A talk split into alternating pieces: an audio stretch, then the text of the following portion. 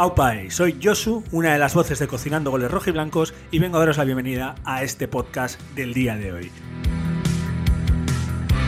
Como no, lo primero es lo primero y es agradecer tanto a los nuevos oyentes que os estáis sumando por primera vez por acercaros a un podcast que habla del Athletic para el Athletic, de nuestras aventuras y desventuras tanto en primera como con los cachorros y de todo lo relacionado con la clave rojiblanca.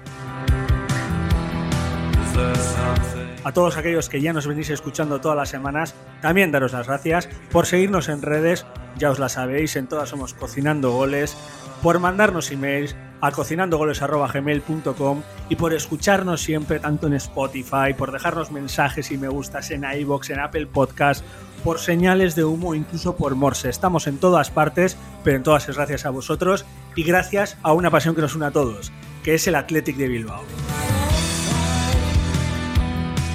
Así que muy sencillo, nos atamos los cinturones, nos colocamos nuestras camisetas rojiblancas y comenzamos un día más en Cocinando Goles Rojiblancos, Datos y Fútbol con el Athletic.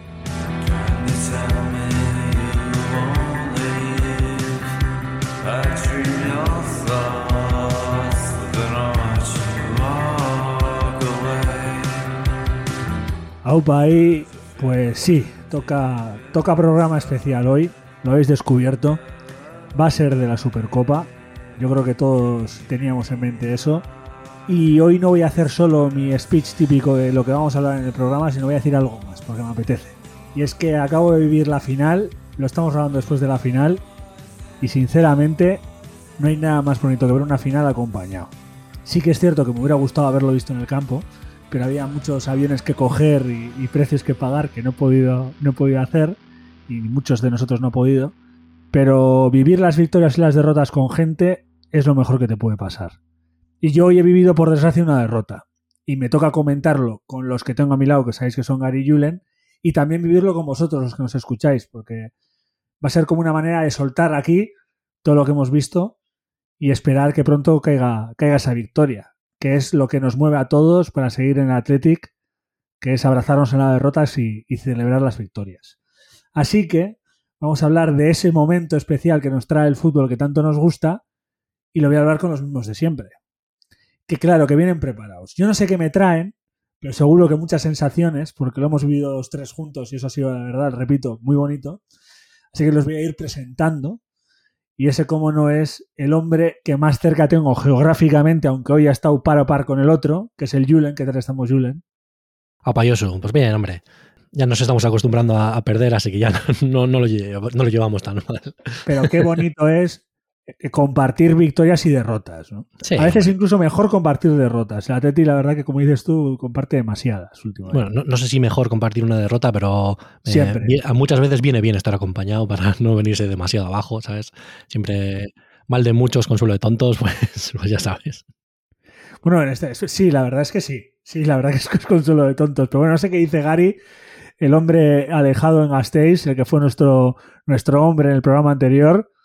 ¿Tú qué, Gary? ¿Qué prefieres? ¿Compartir victorias o derrotas? ¿Con cuál disfrutas más? Yo soy pro comuna siempre, así que siempre con gente.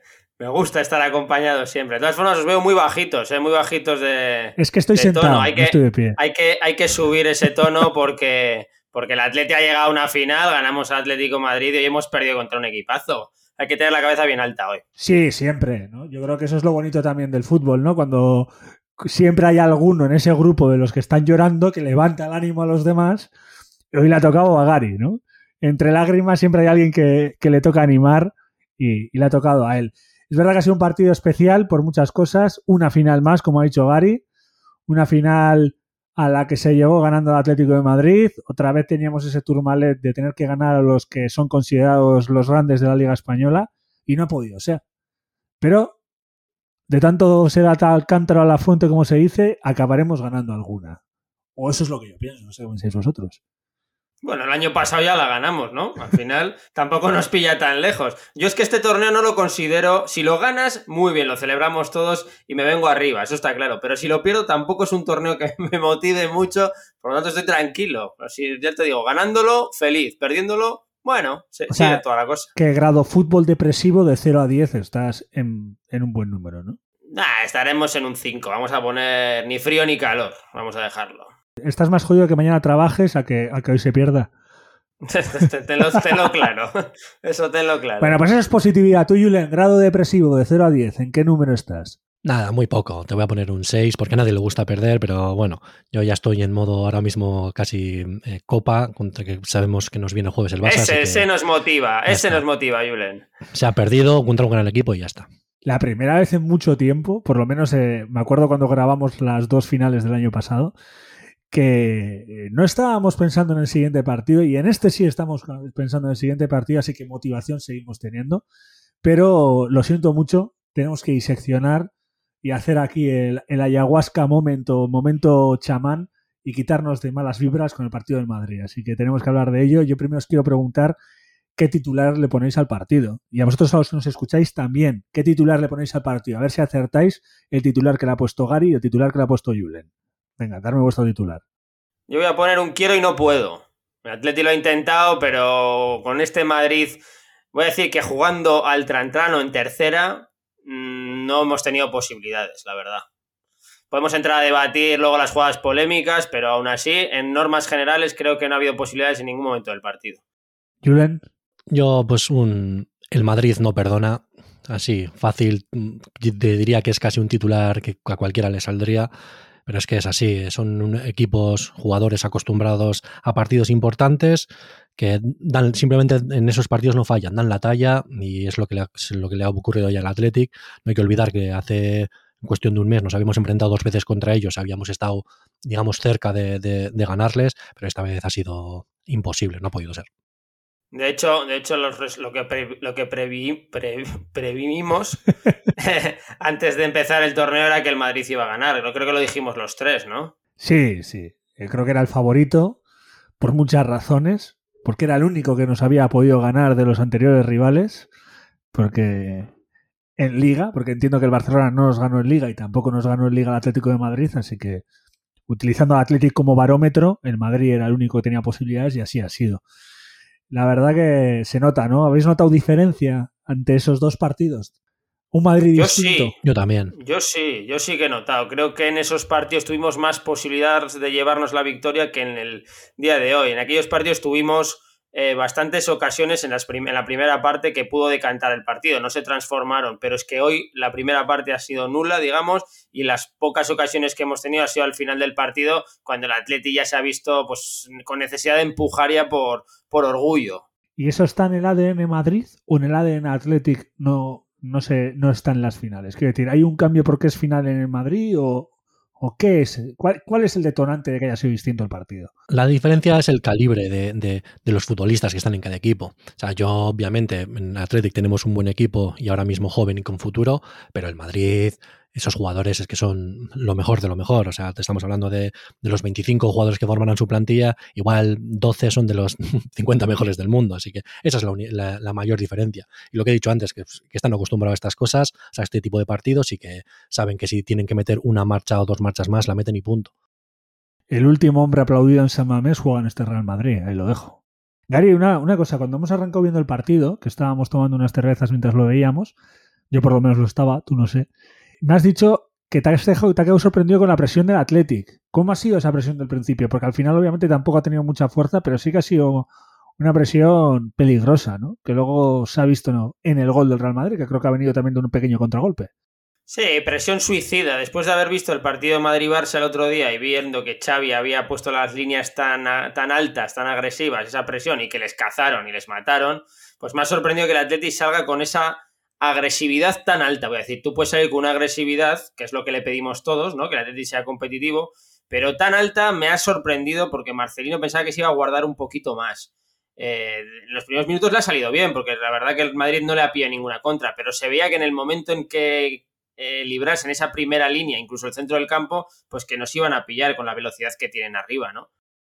Bueno, a mí la verdad es que me parece una propuesta valiente. O sea, yo cuando la he visto, sinceramente me ha sorprendido, más que nada porque obviamente no, no, no vas a aguantar 90 minutos eh, con ese nivel de, presión tan alta, eh, pero bueno, era la apuesta de Marcelino y yo, oño, pues está siendo...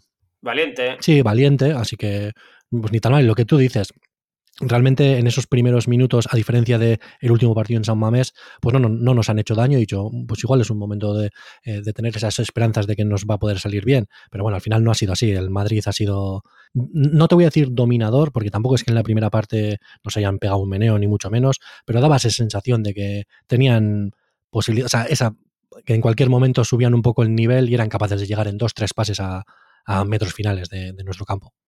De todas formas, dentro de que ha arriesgado el Atleti, me parece bien que arriesgue, ¿eh? no estoy en contra. Así como criticamos en las anteriores finales que el Atleti no había competido, no había arriesgado, pues bueno, ha arriesgado, no le ha salido, pero prefiero que juegue así, la verdad, a que juegue como jugó el año pasado. Sí, no, y con esto siempre hay dos vertientes, ¿no? El que te dice que los valientes son los que acaban en el cementerio y el que te dice que el que no se la juega nunca gana. O sea, al final siempre vamos a encontrar un argumento en el que demuestre que nuestra teoría es cierta. Y sí, han sido valientes, ha salido como ha salido, pero no creemos ¿no? Que, que sea algo relacionado, ¿no? que la valentía atlética haya sido el causante de la victoria del Real Madrid. Creo que hay otros causantes, como vale, habéis dicho, como son el tipo de juego del Real Madrid, ese centro del campo, porque hay que hablar de nombres propios en ese Real Madrid, obviamente. Y claro, hay cosas que, que se te escapan de las manos sí, se ha, visto, se ha, visto, mucha superioridad. Técnicamente yo hacía tiempo que no le veía al Madrid tan preciso. Creo que en el centro del campo han combinado como han querido paredes a 3 metros, paredes a 10 metros, pases largos, pases cortos. Técnicamente creo que no han fallado pases hoy el Real Madrid. Sin acelerar, es lo que os digo, pero se les veía con un puntito superior. Con lo que decía Julen, que si querían acelerar, aceleraban. Si querían plantarse delante de, de Simón, se plantaban bueno, un poco han jugado eso, al tran-tran, sabiendo lo que hacían. Sí, una lectura de partido muy Julen como la del boxeador veterano cuando se enfrenta al joven que tiene el golpe de oro y se coloca a hacer las técnicas de, de, la, de, de ponerse en, el, en, las ropes, ¿no? Las famosas técnicas que hacía Ali, ¿no? Los listos son siempre los veteranos. Y Ancelotti de tonto no tira un pelo, las cosas como son. Muchas sí. batallas de esas. Ah, sí, ya te digo. Un gran Real Madrid que quizás es que hace pues, ese mes y medio que jugamos contra no, no, les pillamos en este momento de forma. Quizás solo eran Benzema o Vinicius los que estaban en ese pick, pero es que ahora como equipo supongo que están ya en esos momentos en que saben que empieza la parte importante para ellos la temporada con eh, los partidos finales de liga y empieza la Champions y se están enchufando y hoy lo han demostrado. Bueno, hoy y el otro día contra el Barcelona eh, creo que lo han demostrado. Sí, jugando de dos formas totalmente diferentes el Madrid. Contra el Barcelona ahí el valor de Ancelotti. Contra el Barcelona sabía que estaba sabía que tenía que estar recogido y matarles a la contra de forma descarada, incluso haciendo contras llegando con seis. Y contra el Atleti pues no ha tenido esa, ese planteamiento inicial. Y siendo además una de las mayores críticas que tiene el Real Madrid por parte de la prensa madrileña, que es la falta de cambios que están asustados y creen que el equipo va a acabar mal la temporada porque no cambian jugadores y la, si la teoría de Gary es cierta, que yo la comparto con él, si eres capaz de leer el partido tan fuerte como lo lee el Madrid, dosificas dentro del juego. O sea que muy inteligentes y muy bravos y teniendo a un tío de 36 años ya que mete un golazo que ya le gustaría a nuestro próximo rival que es el Barcelona tener a su medio centro con la A que tiene Modric a ese estilo, a ese juego más bien. Sí, ha vuelto a dar un clinic Modric. Hombre, la prensa está preocupada porque en la anterior etapa de Ancelotti recuerdo que el equipo se le cayó de forma descarada y lo perdió todo. Hay que, por eso están acojonados un poco, ¿no? Pero estoy ahí un poco en lo que tú dices, Josu. Creo que dentro del campo es donde se están guardando los propios jugadores con la veteranía que tienen. Ahí es donde se están guardando los minutos. Ahora, habrá que ver cuando jueguen los títulos, mm, voy a decir de verdad, contra en octavos de final de la Champions o, o, o, la Liga, aunque la tiene muy encarrilada, a ver si el equipo le da para, para, aguantar hasta junio. O veremos en la propia Copa del Rey el miércoles, que juegan ellos. No, ellos juegan el jueves, perdona, como nosotros. Si realmente hacen cambios o no. Ahí ya, ya veremos. ¿Tú, Julen, qué opinas?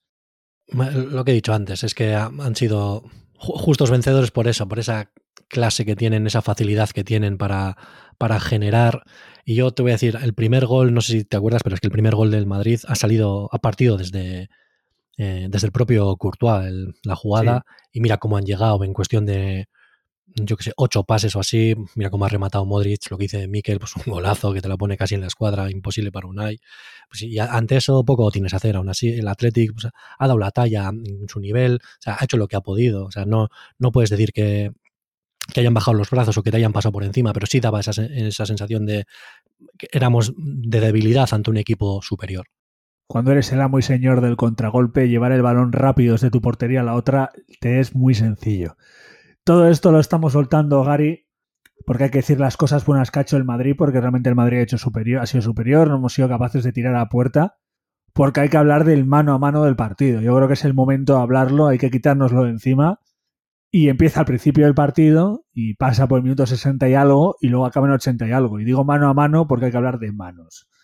A mí no me gusta mucho hablar de árbitros, pero yo voy a dejar aquí encima del, del, tema, encima de la mesa, porque hay muchas cosas que no entiendo. Yo no sé qué pensarán los oyentes, pero yo no entiendo qué es una mano y qué no es. No lo entiendo, porque cada vez cambia más. No sé qué es mano. Yo creo que los dos han sido mano. Bueno, diría que los tres han sido mano, pero no lo sé. No, mano, mano han sido seguro porque le han tocado con la mano. Pero quiero decir, tres. manos penalizables, pero no lo sé. Como no lo sé, el, el, problema es ese que tú dices, Josu. Ahí estoy contigo y lo hemos hablado antes. Eh, no tenemos claro qué es mano y qué no. O sea, qué es lo que el reglamento señala como mano, como infracción y qué no. Y eso no solo somos nosotros, somos nosotros, los jugadores, el entrenador, las instituciones, toda la afición. Nadie sabe lo que es mano.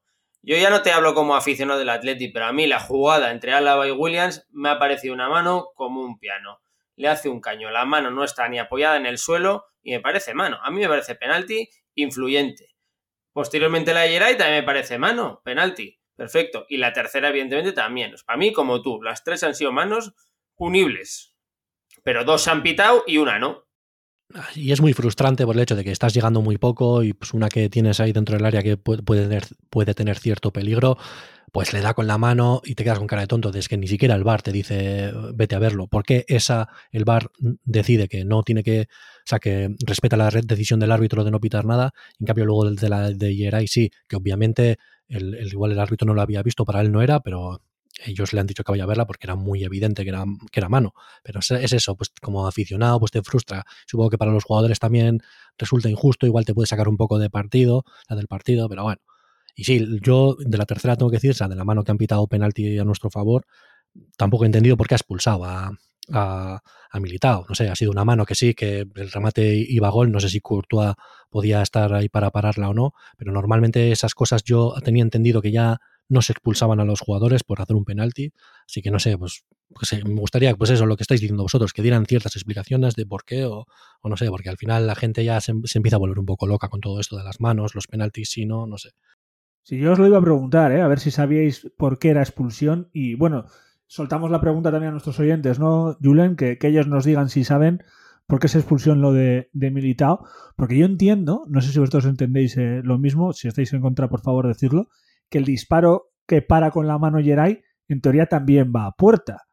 Por lo tanto, con esa lógica debería ser roja. He estado leyendo a Fouto, que es el hombre de la COPE que defiende siempre a los árbitros y que bueno, que siempre está en esa guerra, diciendo que, que, el segundo era mano porque la mano estaba en una posición antinatural, porque ellos consideran que la posición antinatural es por encima del hombro.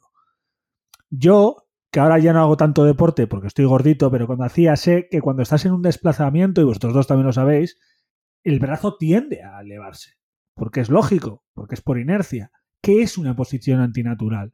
Entiendo que tienes que ponerla en la regla, tienes que ponerlo, pero en mi opinión, la mano de Geray no está en una posición antinatural. Simplemente el balón da ahí. Sí, a mí no es una. No es una. Es lo que tú dices, no es una posición antinatural. Tú cuando te tiras y quien ha jugado fútbol sabe perfectamente que ese brazo siempre va ahí. Si no, esas manos no se pueden dar tan repetitivos esos penaltis porque hay varios que han sido así siempre que un defensa se tira a cortar un balón. De ahí a que sea mano, lo tenemos todo claro. Ese penalti yo creo que no tiene discusión. El problema es que no nos lo dejan claro. El problema es también ¿por qué no la han sacado ni amarilla Geray? Si iba a gol también. Es que es tanto eh, las, el lío que tenemos todos los aficionados que al final nos es difícil realizar una conclusión, una, una opinión clara, ¿no? Sí, que luego generan tweets como el del Valencia, porque no sabes lo que está pasando. Que espero, no sé si hará el Athletic este tweet, espero que no. ¿eh? Eso, esos equipos son otra liga, ya sabes, aquí no, Aquí, aquí, somos, digamos, más señores, por llamarlos de alguna, por decirlo de alguna manera. Ahí creo que se, columpió un poco el, el, community manager del Valencia, pero bueno. Y ahora, yendo al recto, ¿creéis que han cambiado el partido estas decisiones arbitrales? ¿Creéis que el partido hubiera sido otro? Vamos a ser claros, el de Álava. Si se hubiera pitado penalti ahí, podía haber sido otro.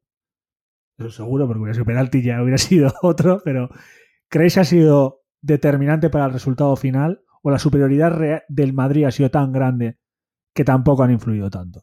Desde el corazón.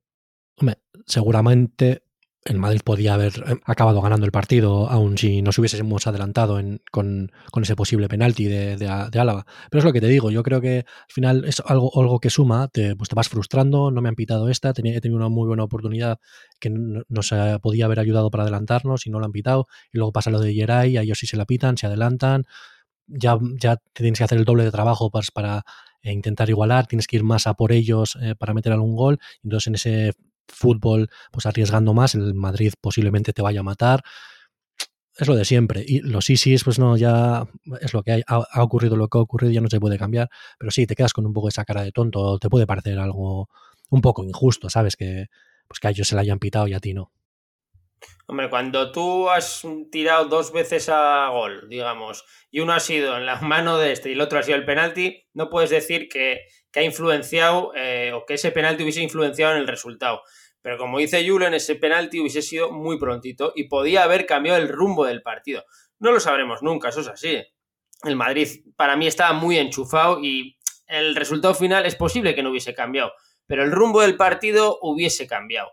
La ilusión del atleta hubiese cambiado y muchas veces es la cabeza, ¿no? Lo que hace que los equipos jueguen mejor y peor. Sabemos la superioridad del Madrid, pero un atleta enchufado y motivado viéndose a favor en el marcador, pues hubiese las posibilidades de haber ganado el torneo hubiesen sido mayores. Hombre, creo que ahí por ahí quería tirar Gary, y es que cuando el Madrid ha metido ese segundo gol, se ha visto claramente que el Athletic ha agachado la cabeza. Penalti era, pero es así, o sea, no sabemos, nunca sabremos si el Madrid hubiera agachado la cabeza y hubiera dicho, bueno, llevamos otro partido, si se hubiera metido un gol o no, si hubiera habido un penalti, que luego en el penalti que hemos tenido no lo hemos metido, así que tampoco sabemos si hubiéramos metido gol. Pero lo que sí sabemos que sí, que afectan esas cosas y que eh, lo anímico es muy importante para este tipo de partidos y que lo anímico es tan importante que el Atlético últimamente está bailando en lo anímico.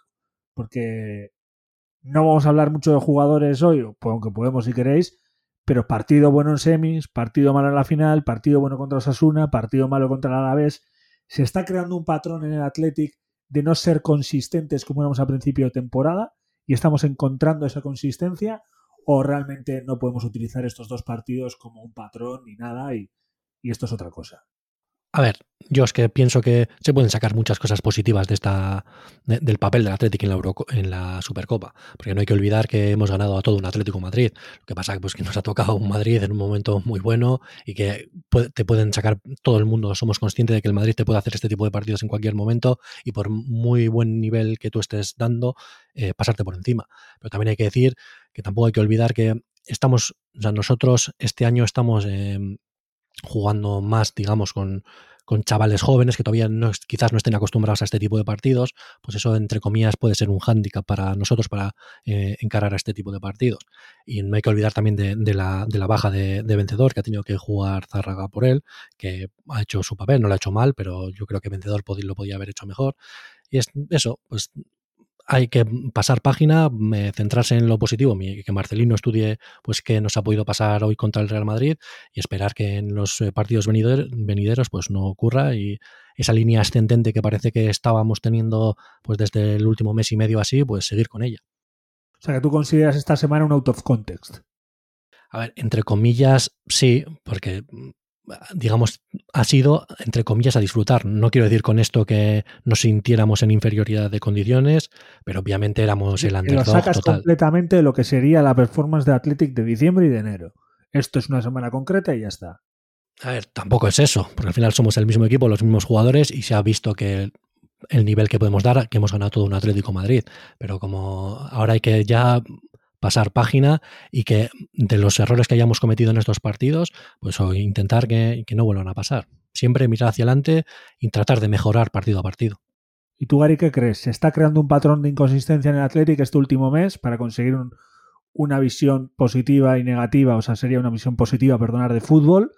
¿Estamos siendo inconsistentes? ¿O estás con Julen que tampoco se puede mirar eso porque tenemos estos dos partidos No, yo sí que lo puedo ver. O sea, para mí sí que hay una línea inconsistente, como dices tú. Ahí no estoy con Julen. Estos son dos partidos contra dos equipazos. Uno lo hemos jugado muy bien y el otro lo hemos jugado decente y nos han ganado. Pero sí que es verdad que el Atleti en los últimos tiempos lleva una línea inconsistente. Puede hacer un muy buen partido contra el Barcelona, yo que sé, te pongo ejemplos, y luego perder o empatar contra el, contra el Alavés ya hemos visto que durante la liga esta inconsistencia se da, mucho. Jugamos muy bien y hay veces que jugamos muy mal. Sí que es cierto que dentro de esta inconsistencia, en las últimas dos semanas, podemos ver que el nivel del Atleti está subiendo. igual por el nivel de los, de los contricarios, digamos, esa inconsistencia se está dando, a ver si me explico, en base al, al, nivel que tienes enfrente, no al nivel propio del equipo, ¿no? Yo sí que veo un alza en el nivel, pero eh, el equipo sigue siendo inconsistente. Puede ser porque hay jugadores jóvenes, porque todavía no cogemos mecanismos, por lo que sea. O por lo que das a entender cuando dices que cambiamos respecto al rival enfrente, porque son un equipo superior, puede ser porque el planteamiento del rival nos es más favorable. ¿Crees que el Athletic depende demasiado del planteamiento del rival para poder hacer una performance lo mejor posible? Sí, por supuesto. Eh, si en algo coincidimos es que decimos que el Atleti juega bien contra los equipos que de arriba. ¿Pero es por el planteamiento táctico de ellos o es del propio equipo rival? De, motivación. Para mí, es, para mí es por el planteamiento que meten los rivales. Cuando el Atleti tiene que llevar el peso del partido, pues eh, se bloquea más, digamos. y es así. Pero el miércoles llevó el peso del partido. En ciertos momentos del partido, no en todo el partido. Sí, en ciertos momentos del partido dio un pasito adelante. Por eso digo que el Atleti, dentro de esa inconsistencia, está subiendo el nivel. ¿Y quiénes creéis que han dado un pasito adelante en el, en el Athletic, tanto hoy como el jueves? Para mí el jueves, Berenguer. Y hoy voy a decir que Zárraga ha estado, no hoy, sino que ha cumplido el papel de cubrir a vencedor. Yo te diría que Geray está en un momento de forma tremendo. El partido que hizo contra el Atlético Madrid fue espectacular. Me parece que no hizo ningún fallo y encima nos metió un gol. Pero más allá de que, otro, que otros jugadores pues, lo han podido hacer mejor o peor, que también obviamente creo que Nico Williams otra vez cada vez está siendo más partícipe y más importante. Pero yo quiero destacar, o sea, quizás hoy no, no, te sabría decir ningún jugador que me haya parecido muy relevante su actuación, pero de esta semana quizás lo más positivo en cuanto a jugador que saco es ya la vuelta de Yuri, que me parece que enseguida va a ser titular y creo que le, necesitamos mucho, nos va a venir muy bien en la incorporación suya al once titular, así que esperemos que nos haga mejorar mucho, vamos. Bueno, yo en cierta forma no os voy a engañar, y a los aficionados también de Cocinando Goles os lo digo. No estoy sacando temas de jugadores en concreto hoy porque me parece que el partido de los jugadores de Atlético ya ha estado muy apagado, en cierta forma, por, por el Real Madrid y, y por lo poco que han podido llegar a ofrecer ¿no? nuestros jugadores. Por eso no he dicho nombres propios. Y por eso he querido sacar otros. Sí que es cierto que hay que darle un toquecito a Gary, que hay que aprovechar. Y es que hay un nombre que hoy, pero lo hago por aprovechar, ¿eh? no porque me guste que haya fallado un penalti, pero Gary, tu hombre ha fallado un penalti. Pero también lo has generado, ¿no? Me has ganado. Al final hay que por lo menos tenemos un poco de humor, ¿no, Gary? Pero sí que es cierto que yo, eh, lo he dicho en otra semana, yo hubiera puesto de titular a Raúl García. Y mira que soy el sancetista, pero cada vez parece que, que soy el vedeta de los sancetes. Mira. Pero bueno, por suerte para el Atleti se está dando un sorpaso creíble ya. Sí, ¿verdad? Esa es una de las cosas positivas de esta Supercopa, digamos. Por, supuesto, o sea, se está viendo que Sánchez es un jugador que puede ser titular y figura importante en este Atleti. Si tiene que ser al final por, por, relevo generacional a costa de Raúl García, oye, pues es, es lo que hay. Raúl García está dando lo que tiene que dar yo siempre le voy a apoyar, ya sabéis que a mí es un jugador que me encanta, creo que todavía puede aportar mucho, pero me alegro de que Sancet esté cogiendo protagonismo. Igual Raúl García es muy aprovechable esos minutos finales, a partir de ahora, ¿no? Josu, este recorte hay que hacerlo, ¿eh? Para tenerlo bien guardado, para recordárselo a Miquel de vez en cuando. pero sí, a ver, sí, yo ya sabes, yo también soy partido de Sancet, pero bueno, yo a diferencia de ti, yo para mí sí que estos partidos son, son para Sancet, o sea, tenía que jugar Sancet. Y también soy de los que dicen que va a haber minuto para los dos. Habrá partidos en los que juegue Raúl o partidos en los que jueguen juntos. Y luego, en cuanto a lo del fallo del penalti, ya sé que lo dices en tono para meter un poco el dedo en la herida, que sí, pues aquí los falla el que los tira, ya está. O sea, yo jamás le voy a criticar por ser el, el que ha dado ese paso adelante de querer tirarlo. Así que nada, pues una pena que, haya, que lo haya fallado, que hubiese sido muy importante ese gol, porque en los últimos 5 o 10 minutos de partido eh, nos creo que todos eh, nos hubiésemos metido muchísimo en el partido y, hubiésemos soñado, pero Courtois pues no, ha sido nuestra pesadilla hoy en ese sentido y nos ha quitado esas ¿Qué os parece? ¿Os parece fallo o parada de Courtois? Yo lo tengo claro, es parada. Para mí es un paradón. Sí, si la para vencido, la para con el pie, lo estira y la saca, pues ¿qué voy a hacer? Para mí es un paradón y hoy está volviendo, no sé cómo he acabado voy viendo otra vez la tanda de penaltis Francia-Suiza, que recuerdo en el final de año, el programa de final de año Gary, y hay veces que los porteros hacen cosas que, que no es porque la falla el jugador, sino porque la para el portero. Y en este caso yo estoy con Gary, que la ha parado el amigo Courtois. Pero también quiero decir una cosa, hemos hablado de una figura súper importante que ha sido el tema Sancet Raúl. Yo quiero hablar de una, de una figura igual no tan positiva como este sorpaso, que es el tema de los laterales en el Athletic. Y es que si antes hablábamos que no teníamos un lateral izquierdo y Yuri no daba a entender que tiene unas ganas terribles de que Yuri pues siga jugando cada vez más minutos, ha dado esta Supercopa al Athletic muy pocas posibilidades ofensivas por los dos laterales y cero sorpresas. Nuestro ataque nacía del centro gracias a Muniain y obviamente a, Williams y también a Sancet. ¿no? no teníamos sorpresas por las bandas. Bueno, por si no había quedado claro antes, sí, quiero que Yuri sea titular. sí, lo quiero dejar claro. Pero sí, creo que estoy bastante de acuerdo con lo que has dicho. Sí pienso que De Marcos tiene más profundidad que Valenciaga, o sea, llega, puede llegar hasta la línea de fondo, pero no... Es que uno no tiene nada. sí, también iba a decir, pero a lo que voy es que aunque De Marcos la tiene, creo que en estos partidos pues no lo hemos visto. Eh, no sé si es que está fuera de forma, o sea, no tiene ese, igual ese punto físico que él necesita para comerse eh, la banda, para estar completamente todo el rato eh, bajando y subiendo, pero sí, no lo hemos visto. Entonces, hemos perdido ese arma que puede ser sorpresiva, porque no hay que olvidar que en este partido contra el Real Madrid, al final tienen laterales muy largos, que si tú tienes un gran lateral siempre le puedes coger, acabar cogiendo en la espalda, pero es que no ha sido así, así que en ese sentido pues no nos han faltado esas dos armas, la, tanto la banda izquierda como la derecha. A ver, de Marcos a mí contra el Atlético Madrid me pareció que hizo un partido decente. El de hoy ha sido más discretito. ¿Qué es lo que pasa? Que de Marcos, como todos, van cumpliendo años y no están para jugar dos partidos en tres días. Aparte que lleva un mes jugándolo absolutamente todo. Ha desaparecido el ecue de la alineación del Atleti y de los minutos del Atleti. De Marcos se le ha notado hoy mucho y se ha cubierto y no ha subido la banda en ninguna ocasión. Pero es por lo que te digo, por puro cansancio. Es que no ha realizado un centro preciso. pero, pero es lo que te digo, cuando tienes delante a Vinicius y dices, y, no te ves físicamente potente, pues dices, me voy a cubrir, me quedo aquí tranquilo y es lo que hay. Eso lo tiene que ver el entrenador. Yo no se lo achaco a De Marcos. No sé lo que hay de fondo detrás, ¿no? Porque no sé ahora por qué no juega nada Lec. Lo que quiero decir es, posicionalmente, si te fijas en los famosos mapas de calor, tan bonitos que son, De Marcos ha participado en esa presión alta valiente que hemos dicho y ha estado muy arriba. Y yo tengo la sensación, y digo de Marcos, como lo podía haber dicho tranquilamente en Valenciaga, nos estamos, nos estamos enfocando en él porque por desgracia lo de Valenciaga lleva siendo toda la temporada. Que ojo, que están haciendo una buena labor defensiva, ¿eh? que por algo somos el segundo equipo menos goleado en liga, y eso también hay que decirlo, porque las son, como dice Gary, si no puedes adelante, guardas la ropa, y cuando guardas la ropa, pues Vinicius no ha tenido el día, que eso también hay que hacerlo. No, no. Pero es que hace que el equipo sea muy predecible, y creo que ahora mismo hace que el equipo sea muy dependiente de la conexión Sánchez-Muniain. Porque son los dos únicos que te ofrecen algo que no puede llegar a esperar un defensa central. Que es esa famosa calidad que tanto le gusta decir a Julen. Y cuando no tienen el día, que ha sido hoy, se nota mucho. Porque el Athletic no ha sido capaz de tirar a puerta. Diez disparos sin ninguno a puerta. Porque no se ha considerado lo de la lavada a puerta, Gary. Yo creo que va por ahí, porque no tenemos aportaciones ofensivas por las bandas. Ojalá que la mejor noticia de esta Supercopa sea la que ha dicho Julen, que sea la vuelta de Yuri. Ojalá.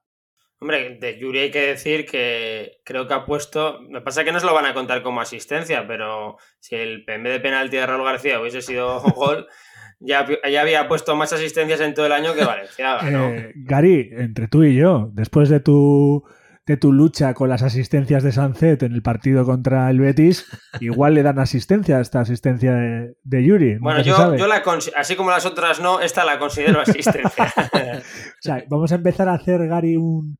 Mira, Julen, vamos a empezar... Julen, ¿qué te parece que a partir de ahora hagamos la tabla de goles y asistencias de Gary. Gary decide quién da la asistencia. Bueno, quién mete el gol no, pero quién da la asistencia. Te lo voy a decir muy fácil. Eh, Raúl García estará primero en, gol, en goles y asistencias y Sancet estará el último. Fin, esa es la clasificación. Te voy a decir una cosa, nueva sección, cocinando datos.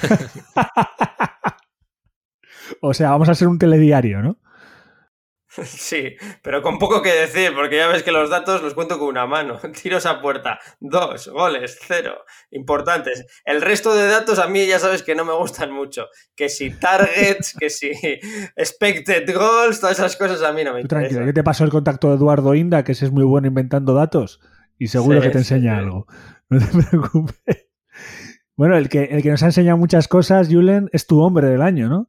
Porque Julen eh, para los otros dos oyentes que sepáis, Julen me habla, siempre que hagamos el programa, me dice, siempre me echas en cara que puse máximo goleador a Berenguer. Y yo, bueno, pues a veces también digo que pusiste que el mejor jugador del año joven y de la liga debe ser Nico Williams. Y en esta Supercopa, porque al final los ojos de Arabia estaban en todo el mundo, pues la gente ha descubierto a un Nico Williams que ya llevaba un par de meses dando modorra. Y yo lo descubrí primero, Josu, dilo. sí, hombre, me, me, alegro que lo que venimos diciendo, que cada partido pues parece que se, va sentando al nivel de primera división, porque no hay que olvidar que en los primeros partidos, como es normal, pues en, cualquier forcejeo prácticamente se iba al suelo, o no es lo mismo intentar regatear a, un jugador de segunda B que a un jugador de primera división, obviamente, y muchas veces no le salía, pero es que ahora empieza a ser una moto, empieza a ser un filón y vamos a tener, vamos a tener que explotarle, obviamente con cuidado de que no se rompa ni mucho menos, pero sí... Eh, pinta muy bien el futuro a medio corto plazo del Athletic eh, centrándonos con Nico, pero es que creo que ya es un jugador que aporta muchas cosas, como se pudo ver con el gol que, nos dio la victoria ante el Atlético Madrid. Por cierto, un golazo, ¿eh? Que todos pensábamos que la había pegado con la. como, como que como, no sé. Todos Como según le venía. Y se ve como apoya bien el pie y le mete con el interior al palo, ¿eh? Yo cuando lo vi dije, esto es un escándalo de gol. Y ya lleva tres, ¿eh? Sí, sí, sí. Eh, ha empezado bien el año, vamos, como un tiro. Pues que siga así. Hay que subirse al carro de, Nico Williams y que, que, nos lleve lo más alto posible. Sin encumbrar, ¿eh? porque hoy ha tenido 45 minutos y no ha podido aportar absolutamente nada. Bueno, en la línea del equipo, ¿eh? no, hay que decir nada de, de Nico Williams. Pero a mí sí que me alegra ¿eh? que, que, estos jugadores jóvenes empiecen a tirar la puerta, como digo yo, ¿no? Y Nico Williams, pues en la Supercopa la ha tirado ya venía bien desde la Copa, de los dos goles que metió, pero en la Supercopa la verdad que está en boca de toda la prensa nacional en estos momentos. Somos, somos como los Clippers, Julen, somos, eh, vivimos de la ilusión de los jóvenes. no nos queda otra, aunque, oye, la están dando y mucha. Eh, si queréis, vamos, vamos a ir cerrando con la Supercopa, porque hay muchas cosas que hablar. ¿Alguna cosa más que queráis decir antes de poner el MVP, el Marmitaco of the Night y el Marmitaco of the Week? Nada, que yo pedía que el Atleti en este torneo compitiese, es lo que pedía. Ya no le pedía que lo ganase, sino que compitiese y me parece que en el primer partido contra el Atlético de Madrid compitió muy bien hasta el final y hoy me parece que ha sido digno, ha hecho un partido digno, ha competido, lo que pasa que cuando el rival es superior pues hay que reconocerlo y en esta ocasión pues nos han ganado por superioridad. Pero hemos competido. Pero hemos competido, sí, sí. Sí, me sumo a las palabras de Mikel. Es un paso adelante eso de pues, dar la talla contra equipos del calibre a, los que nos hemos enfrentado. Así que en ese sentido contentos. Hay que ir con la cabeza bien alta y en el próximo partido, el jueves en San Mamés, pues aplaudirles por el reconocimiento a ese trabajo que han hecho y nada, a seguir para adelante. Y ya voy a ir cerrando antes del MVP, que me acabo de acordar de un dato que me parece muy importante. ¿Qué pensáis? Porque no lo hablamos porque lo de Raúl García ha sido en tres semanas, ¿qué pensáis de que se juegue esto en Arabia? Porque yo al principio lo he dejado caer, que no hay nada más bonito que vivir con amigos y familiares un partido de estos, porque son memorias. Al final el fútbol se crean memorias. O sea, para mí el fútbol es lo que he vivido con mi gente. Vosotros habéis estado en finales del Athletic, ahí en Barcelona. Eh, nos ha tocado vivirlas desde lejos, a Gary y a mí, cuando vivíamos fuera, y sabemos lo que es eso. ¿Qué os ha parecido? ¿Qué os parece que se juegue en Arabia? Pues a mí no me gusta.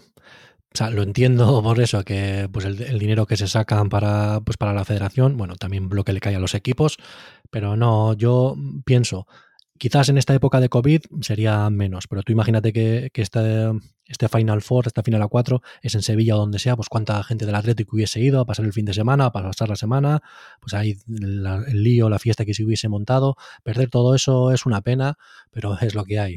La, eh, federación busca dinero, eh, busca financiación donde sea, sin importarles con quién hacer negocios, y pues lo han llevado a Arabia y a nosotros no nos queda otra que pues asumirlo y ya está. A mí no me parece mal, ¿eh? No me parece mal del todo, viniendo donde venimos. Quiero decir, esta Supercopa anteriormente se jugaba en verano, parecía un torneo veraniego en el que le importaba dos o tres y que no tenía ningún, ningún futuro con ese formato, ¿no? Desde que está Rubiales, pues bueno, pues ha cambiado el formato, ahora van cuatro equipos y se juega en Arabia.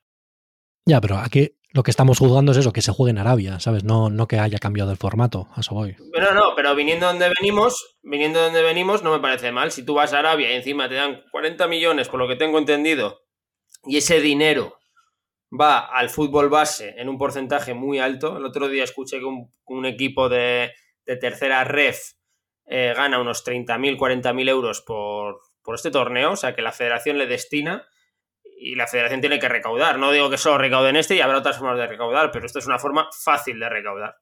Son 40 millones rápido. Julian, ¿algo más que quieras añadir? No, eso, que sí, que yo entiendo lo de manera de financiar el fútbol base, porque obviamente sin ese, sin ese fútbol base, pues los equipos profesionales no tendrían ese dinero, pero a mí es, eso lo que me duele. Que yo estoy seguro que por parte de la afición del Athletic, por lo menos, eh, mucha gente se movilizaría para ir a cualquier sitio por, eh, por ir a ver una Supercopa, por ir a ver al Athletic, ya sea un, sin saber si vas a jugar una final, pero a mí que le quiten eso al Athletic, pues a mí me, me duele o me molesta, ¿no sabes? Pero bueno, es lo que hay, ¿sabes? El fútbol de hoy en día y ya está. O sea, hay que asumirlo. Jugamos sus, reglas y ya está. Entiéndeme, prefiero que se haga en Marbella. Que sí, que sí, pero que, entiendo tu postura también. Pero si se tiene que hacer allí, pues bueno, es lo que hay. Tampoco está tan lejos como para ir. Lo que pasa es que las fechas son malas, evidentemente. Bueno, estamos a cuatro horas en avión, ¿eh? Tampoco es exagerado. Y Marbella también está lleno de jeques. No es mal sitio, Gary, para... pues al final me tienen que contratar a mí por organizarla directamente. ¿No ves? Ya tenemos al Gary, la nueva sección del Gary es asistencias y goles con Gary y ahora también es organizo torneos por precio módico. Al final, Gary, te vas a dedicar a este mundo del fútbol de forma potente. ¿eh? Vas a ser el nuevo, el nuevo Mino Rayola. Ten cuidado que además está en el hospital, así que igual pues que esperemos que se ponga bien, no queremos mal a nadie. Igual acaba siendo el rey, ¿eh? Así que me vas a tener que decir. Dime, Gary, que te he cortado. No, no, que si me, si me dan la oportunidad, ahí voy, ¿eh? A organizarla. Bueno, pues ya sabes, quiero que, que elijas en esa organización que vas a hacer, que me elijas a tu primer top y MVP. ¿Quién ha sido el MVP de Athletic de... Vamos a hacer de la semana más que la de hoy. De la semana, o sea, incluimos el partido del Atlético Madrid y este, ¿no? Pues es difícil, pero yo creo que por los minutos que jugó y las, la alegría que nos dio, os voy a decir Nico Williams. Ya sé que son momentos muy concretos, pero a mí es lo que más alegría me ha transmitido en estos dos partidos. Por lo tanto, elijo MVP. Entiendo que igual a largo recorrido no ha sido el mejor, pero a mí es lo que me ha transmitido. Bueno, al final esto es sensaciones, es, fútbol, o sea que... A, mí solo porque en el partido de hoy es muy difícil sacar, destacar a un jugador. También voy a elegir a, Nico Williams porque el subidón que me pegó con ese segundo gol fue la leche. O sea, a mí me encantó el partido de Geray, me, me entusiasmó que metiese un gol. Muniain con sus dos asistencias, bueno, la segunda no es realmente asistencia, pero que, por cierto, no sé si lo sabéis, le dieron el MVP del partido Muniain contra el Atlético de Madrid. Pero sí, para mí, Nico Williams, ese segundo gol, yo el grito que pegué en casa, ese subidón de mira, que estamos en otra final, perfecto, a mí me lo subió todo, así que para mí me sumo al Nico Williams, marmitaco. Yo se voy a Yeray, porque creo que ha sido el jugador más sólido durante los dos partidos, hoy también ha estado sólido en su trabajo, además metió un gol venía de una lesión y de un hombre que es el hombre de Gary, Vivian, con mucho nombre ya ganado y ha sido capaz de consolidarse en los ojos de la afición y no en el de Marcelino, porque eso lo tenía consolidado en la titularidad de nuevo.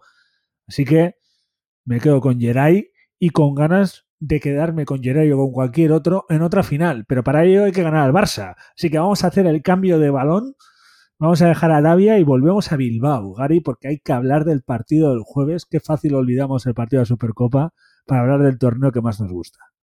sin ninguna duda, el torneo que más me gusta, ya lo personalizo. Y si es contra el Barcelona como el día de la marmota, eh, me encanta, me encanta. Encima lo vamos a vivir en Bilbao, en San Mamés, volvemos al campo y vamos a estar ahí, bueno, pues animando sin parar, que nos apetece después de un mes sin, sin ir a San Mamés ya.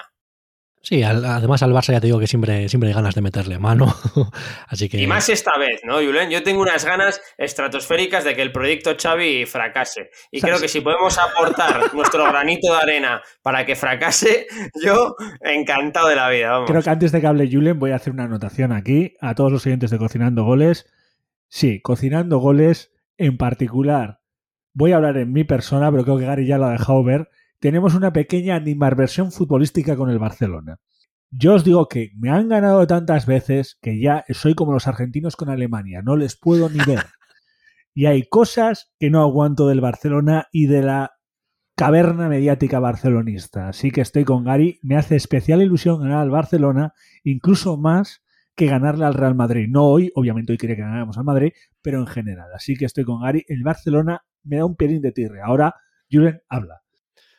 Yo lo primero iba a decir que yo por lo general no soy muy hater, aunque bueno, por ejemplo, Setien, Setien me tuvo, vamos, menos mal que no, no, escuchaba lo que decía él, pero Xavi pues cuando vino, no, yo decía, no, yo tenía el recuerdo suyo de futbolista y no, no tenía pues esa versión que tenéis vosotros, pero ya me la noto que la empiezo a tener.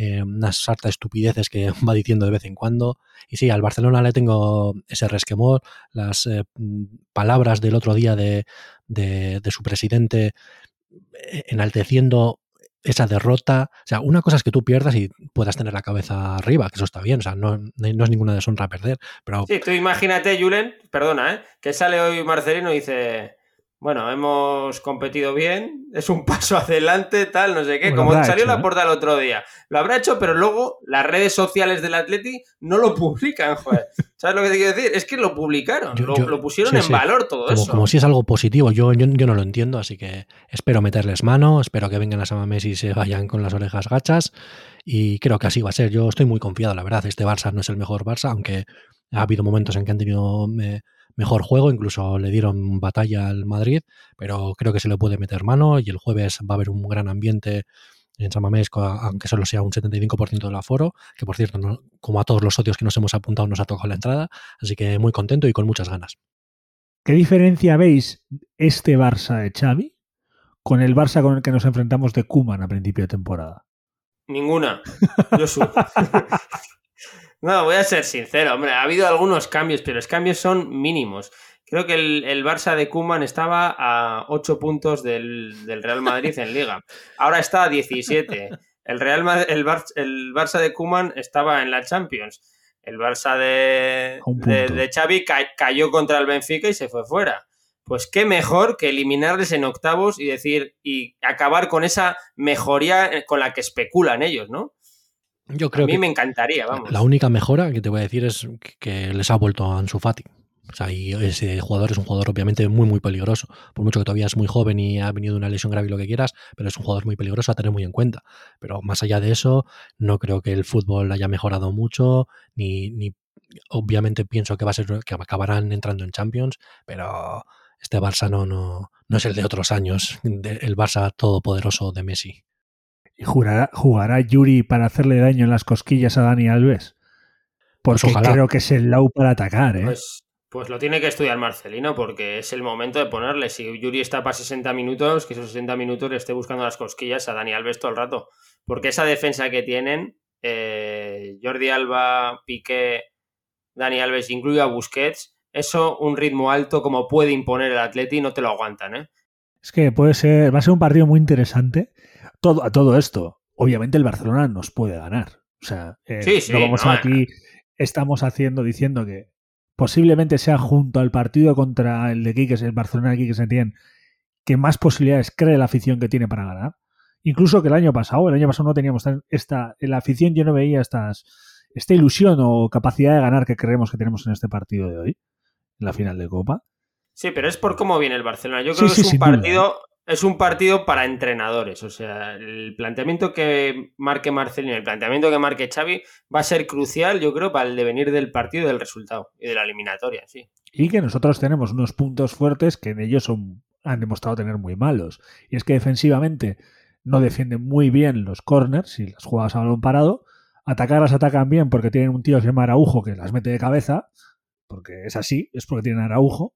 Así que ahí podemos aprovecharlo nosotros como luchamos contra el Atlético y aprovechar a todos los que vayáis a Samamés, yo no voy a ir, y vuestro griterío, ¿no? Que eso también va a ser importante para ganar ese partido porque es un partido especial.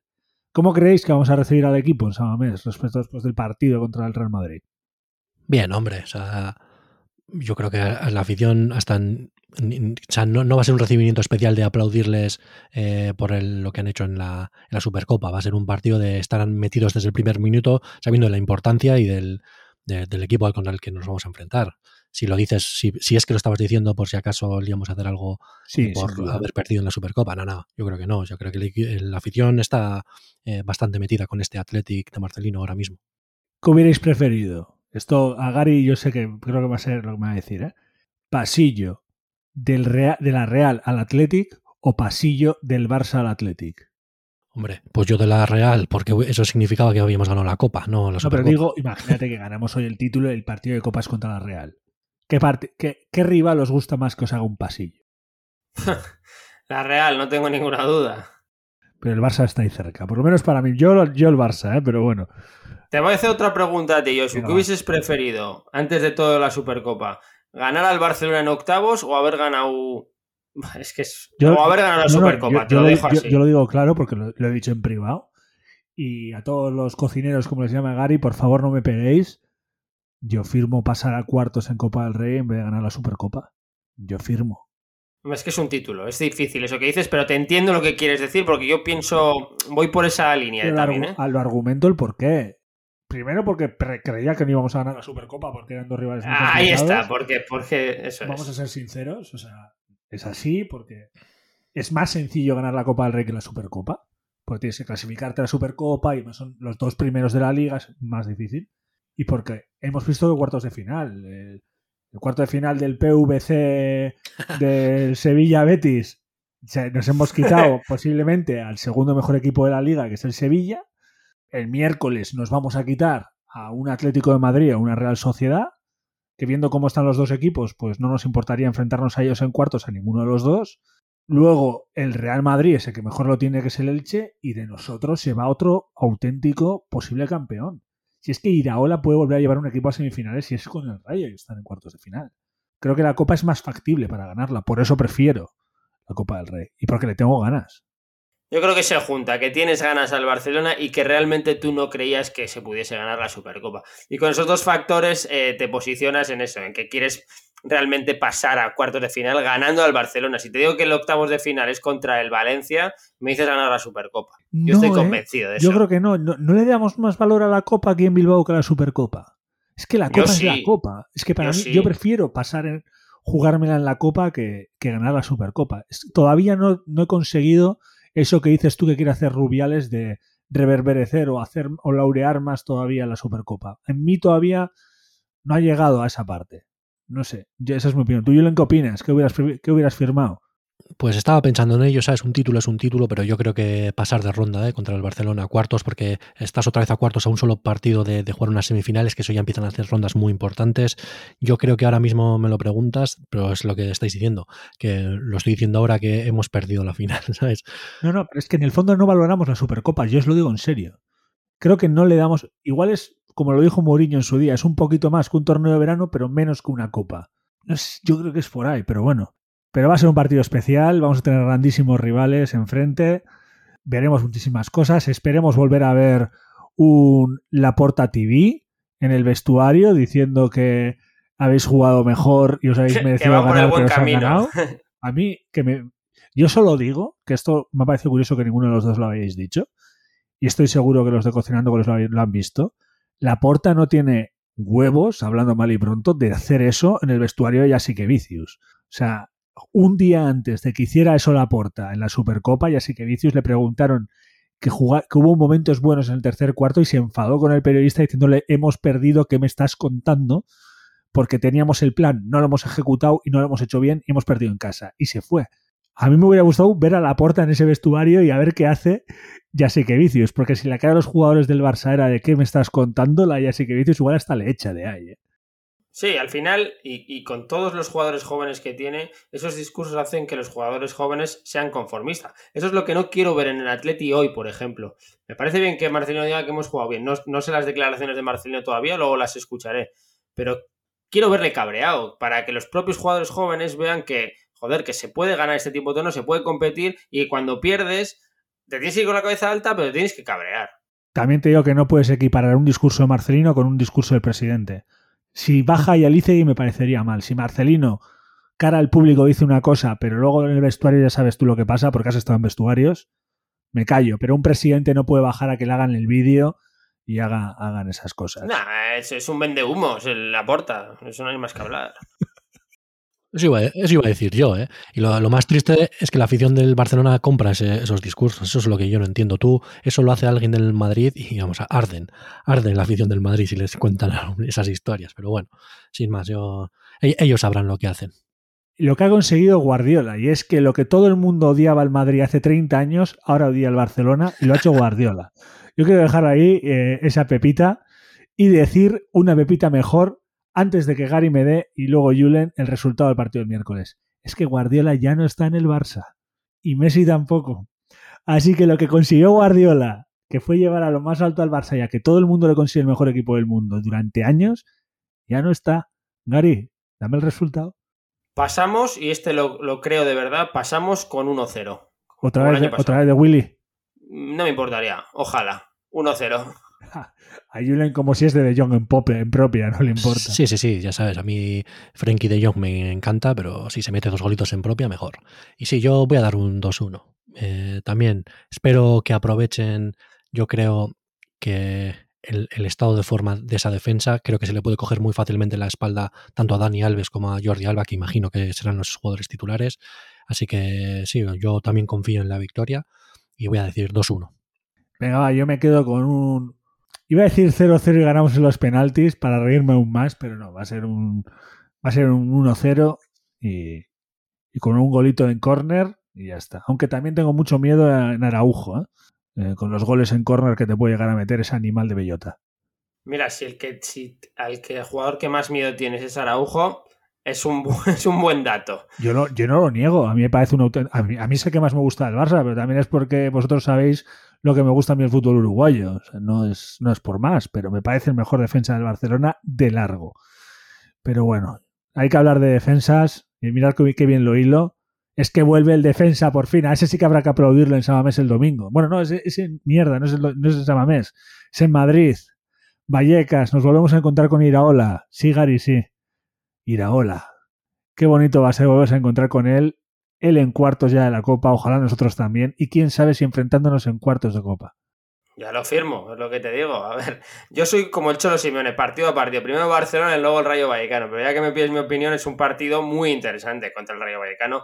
Simplemente por la vuelta, o no por la vuelta, por el enfrentamiento con un posible entrenador del Atlético como es Iraola, ¿no? Y el buen recuerdo que todos tenemos de él. Bueno, y un exjugador. Nada que decir de ir. Claro, nada, nada, nada que decir de ir ahora que no sepamos, ¿no? Al menos los de mi generación. Pues uno de los nuestros jugadores fetiches, ¿no? De aquel, de aquel Athletic. Sí, sin duda. Iraola es historia viva del Athletic y eh, todos, yo creo, eh, le adoramos. Y sí, me apetece ver ese partido. Y además, a ver si nos tomamos la revancha de, lo de San Mamés. Un equipo bastante vistoso y quién sabe si algún día que yo, todo el mundo cree que sí acabará siendo entrenador del Athletic, pues podemos ver lo que le puede esperar al juego del Athletic dentro de un tiempo. Así que esperemos disfrutar del partido y que también sea salga el Athletic victorioso uno de esos equipos que aunque no sea grandes, cumple los baremos que dice Gary, ¿no? Que salen a jugar y que se les da bien al Athletic. Y más cuando jugamos en su casa, que es donde ellos más atacan. Así que, en teoría, es un rival propicio para salir con una puntuación de liga, porque hasta el 6 de febrero no catamos a Mamés y necesitamos ir rascando puntitos, que quieras que no estamos cada vez más cerca del sexto puesto, aunque no lo queremos decir muy en alto. Sí, yo espero una victoria en, en, Vallecas, o sea, no espero otra. Ya sabes que mi opinión es que el Atlético no, no le va a dar para llegar a, Europa, pero bueno, si, si gana en Vallecas me empiezo a subir al barco. Esperemos que en ese partido sea la pantera el que dé el zarpazo y no el tigre. Hostia, hasta quedado bien, ¿eh? sí, sí. Bueno, y, luego tenemos al lince también, que es Sancet, así que esto va a animales. creo que igual vuelve mi amigo Vivian. Ojo, una pregunta. O sea, la pantera entiendo que hablas de Williams, ¿no? Claro, joder. Claro. ¿Y Junior qué es? La panterita. claro, porque, claro, le llamamos panterita a Nico. Pues puede ser un, un mote gracioso, ¿no? Oye, por cierto, has dicho, has dicho Vivian. Vivian entiendo que va a ser titular el miércoles, ¿no? Y no me sorprendería que lo sea con Unai Núñez. Que sea con Núñez, sí. No sé si será el jueves titular, pero sí, ya dentro de. En alguno de estos partidos, ya simplemente por acumulación, para que dar descanso a, uno de los dos, ya sea Íñigo o Geray, que me imagino que sería Geray, yo creo que uno de los dos partidos sí será titular. Sí, ¿no? Para la Copa ya fue titular en el partido de, en el partido de la anterior ronda, perdonad. ¿Por qué no, no? ¿No prevéis eh, un poquito de... ya sé que hemos dado la Copa, pero ¿no prevéis que haya una rotación? Eh, contra el Barcelona no. O sea, va a, ser, va a ser contra el Rayo, ¿tú crees? Ahí puede ser contra el Revegano ya por minutos, pero contra el Barcelona Marcelino va a sacar a Íñigo Martínez Geray. Incluso te diría que Valenciaga antes que a Yuri, cosa que no me gustaría, pero ah, me, quiero pensar que, que, Marcelino va a ir por, esa, por ese lado. ¿Nico Berenguer? Nico Berenguer, Berenguer, seguro. No creo que le dé. Aparte que hoy Nico no ha revolucionado el partido como podíamos esperar, por lo tanto yo creo que va a seguir contando con minutos Berenguer, al menos de titular. Yo preferiría Nico, pero también pienso que, va a ser Berenguer el titular, por lo que está haciendo últimamente Marcelino. Y sí, ya te digo, no creo que vaya a mover apenas el banquillo contra el Barça por lo menos y contra el Rayo, pues así un par de toques. Y a ver, vencedor, no sé cómo irá su lesión, pero si está bien, imagino que también jugaría él. ¿Y algo más que queréis decir antes de cerrar los ojos y volver al lunes de segundón o de subcampeón, que es donde nos estarán escuchando muchos de nuestros oyentes? Podcast subcampeón como este. Sí, que estamos acostumbrados, ¿no? A hacer podcast de subcampeones. Bueno, pues que dentro de lo que cabe, que con la cabeza alta, que somos subcampeones de, de la Supercopa de, del torneo de feria este que se han inventado Rubiales y más. Así que vamos para adelante. Que sepas, Julen, que, este era el que la defendía. ¿eh? Este era el que defendía la Supercopa. ¿eh? Julen ya acabó llamándola de feria. Claro, cuando eres el vigente campeón, la, sí, la defiendes. Luego ya la haces de menos. No, tampoco es eso, pero sí, eh, que ya está, que hemos dado la talla. La marca Athletic se ha visto, iba a decir por todo el mundo, pero bueno, por lo menos en esa parte del mundo. Eh, que hemos dejado nuestro sello al menos en la semifinal. Y que nada, que la vida sigue y el jueves a por todas. Pues bueno, lo mismo que ellos. Eh, pues al final, como no hemos podido dar abrazo de gol, pues hoy a vosotros, a los oyentes, os damos ese abrazo en la derrota. Ese momento de he sufrido contigo esto, pero vamos a salir de ello saldremos. El partido del Barça a nosotros tres nos motiva, estoy seguro que a vosotros también os motiva. Espero que no por las mismas razones, porque las nuestras son muy de odio barcelonístico, por desgracia. Y que tengáis muy buena semana, con la frente en alto, como dice Gary, aunque seamos subcampeones. Y eh, que nos enfrentamos el jueves contra unos que no han sido capaces ni de pasar de semifinales. Así que adelante. Aupa Athletic y que tengáis muy buena semana. Agur. Aupa Athletic. Hasta la semana que viene. Agur, agur. Lo dicho, es un gustazo contar con vosotros para hablar del Athletic y para poder hablar de lo que más nos apasiona. Os esperamos la semana que viene, un día más y otras aventuras y desventuras de nuestro club favorito, de nuestra forma de vida. Para pasar esta semana yo recomiendo la receta perfecta. Meterte en esas redes, buscarnos y hablarnos. Nos conocéis, somos en todas cocinando goles.